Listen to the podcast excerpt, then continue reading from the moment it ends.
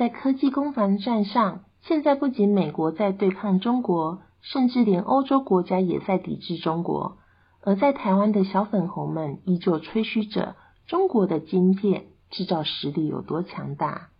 能请您谈谈中国半导体产业的现况与未来吗？比如说 DUV 你今天卖给我，假设十四纳米，我还是要可以用一些方法让它生产七纳米，所以你不要被那个数字给限制住，就是说我还是可以进步的，只是说良率会比较低一点。那现在比较反而是说，就是说。跟郭正亮还有朱权还有跟小粉红的说法不一样的地方在于说，美国、日本跟荷兰这三个世界上最主要生产半导体设备的公司已经协调好，但细节他们可能不会公布，而且还要经过立法，所以还需要一些时间。他们决定了联合封杀中国，所以中国现在比较麻烦是说，拜登之前的封杀已经让中国先进制程已经没有办法发展，现在中国可能连稍微进步一点，现在还不知道，因为细节没公布。搞不好连二十八纳米都没办法生产，搞不好会退到四十纳米，这对中国是一个致命性的打击了。这个打击呢，就会分两部分来讲。第一部分是中国人一直在讲的事情，就是说，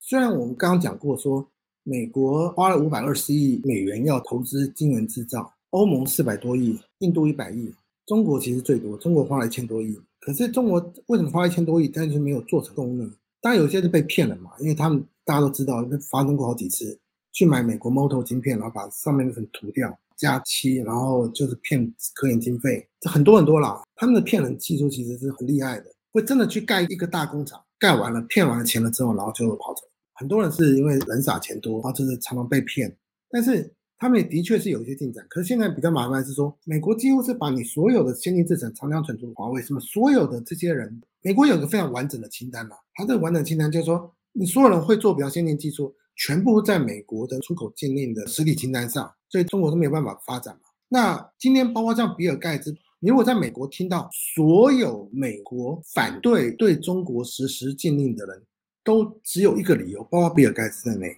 就说今天我们对中国的封锁，反而降低中国对美国的依赖，对日本、对荷兰、对台湾依赖，反而在长期而言会促成中国的自主研发。所以当初川普要制裁华为的时候，比如说 Google 也反对嘛，Google 那说让华为继续依赖我们 Google 的 Android system，反而是对我们 Google 比较有利的，因为华为就依赖我们嘛。那华为自己推的鸿蒙系统，其实后来也是 Android 的，他也做不出来新的东西。那反正所有人都是持这个论点，就是说，在美国几乎所有反对对中国制裁的都是这样，就是说长期研发中国增加中国自主研发力量。这就回到中国两个论点，中国两个论点反对这件事情。第一件事情就是说，中国半导体行业协会说的，就是说你制裁我是违反全球化的，那么全球化让大家受益啊，你干嘛唯独我中国呢？没有中国的全球化就不是全球化嘛。所以对中国来讲，反对美国制裁的主要原因就是在于说，第一个对中国而言。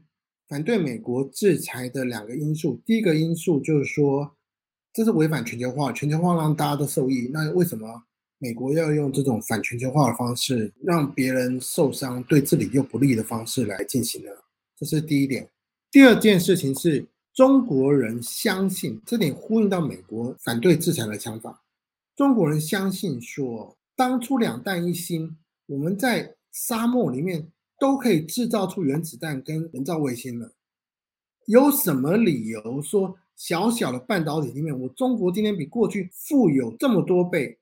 我用投入十倍的资金，有什么理由说长期而言中国会赶不上，会没有办法超越这些国家呢？好，我现在来解释为什么。为什么原因？是因为这样子，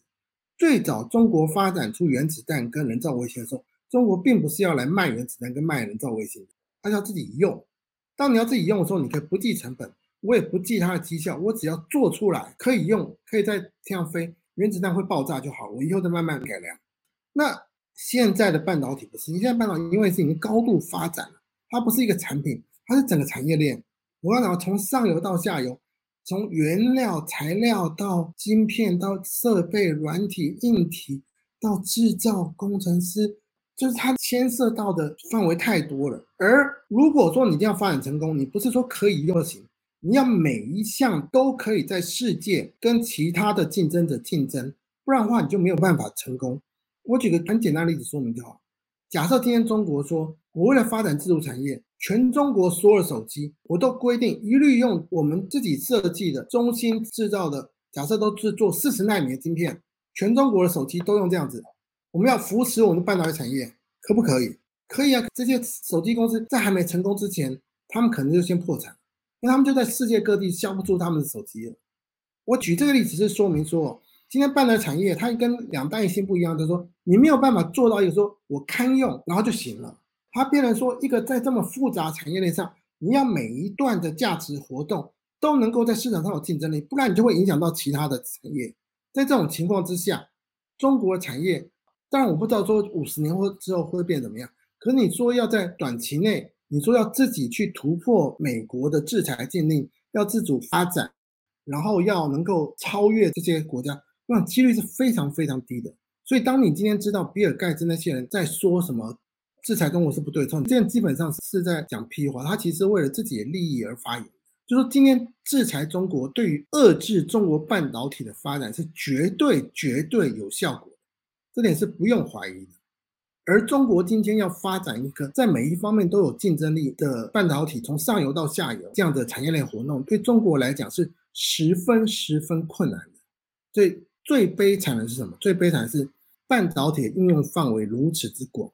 今天有 Chat GPT，要有 Bart，中国百度要有文心眼，这些东西需要什么？需要晶片。NVIDIA、AMD 的晶片一直价格大涨。那如果中国的 AI，中国只能用比较差的晶片，比较差的晶片会影响到什么？影响到它人工智慧的发展，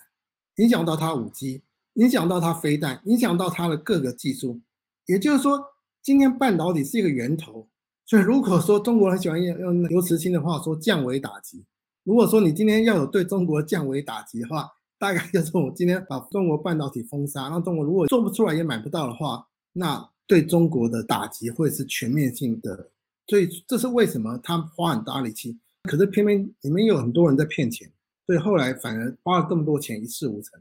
这也是美国正在封杀的原因，对吧？对，但是不要认为说中国没有在做，华为虽然被封杀，但是华为暗中招兵买马，做了一个小台积电。从台湾聘人啊，还有很多人暗中啊，当然他是表面上跟华为无关，可是实际上华为的前高阶经理其实是里面的负责人。中国基本上在全面的在复制，像华为很早以前就在检验过它产品的产业链面有多少是跟美国相关，它怎么样的去美化。这华为一直在研究这件事情，它基本上中国也在复制一个小台积电，然后再复制一个小新竹科学园区，然后基本上就是要完全一模一样。那也从台湾挖很多人，那很不幸就是台湾就是有些人会被挖去。只是在这种情况之下，不管怎么样，你可以预言说，短期内中国的半导体发展是不可能会在先端的技术上会有很大的突破的。在这种情况之下，这对中国的很多科技方面的打击应该是全面性的。非常感谢沈荣清教授知无不言，言无不尽，深入浅出地带着我们了解台湾半导体产业从零开始直到现在的状况。以创业来说，没有人可以保证创业就会成功，但是没有脚踏实地好好做人，那更不可能会成功。对比我们台湾的状况，我们不是应该要感谢这些年来脚踏实地为台湾怕表的人吗？这让我常常想起南龙郑南龙的一句话：“我们是小国小民，但我们是好国好人。”接下来，沈龙清教授还会和我们有一些精彩的对谈，也请各位期待。我们。下次见。今天非常谢谢沈荣清教授接受我们的专访，也谢谢大家的收听，谢谢大家。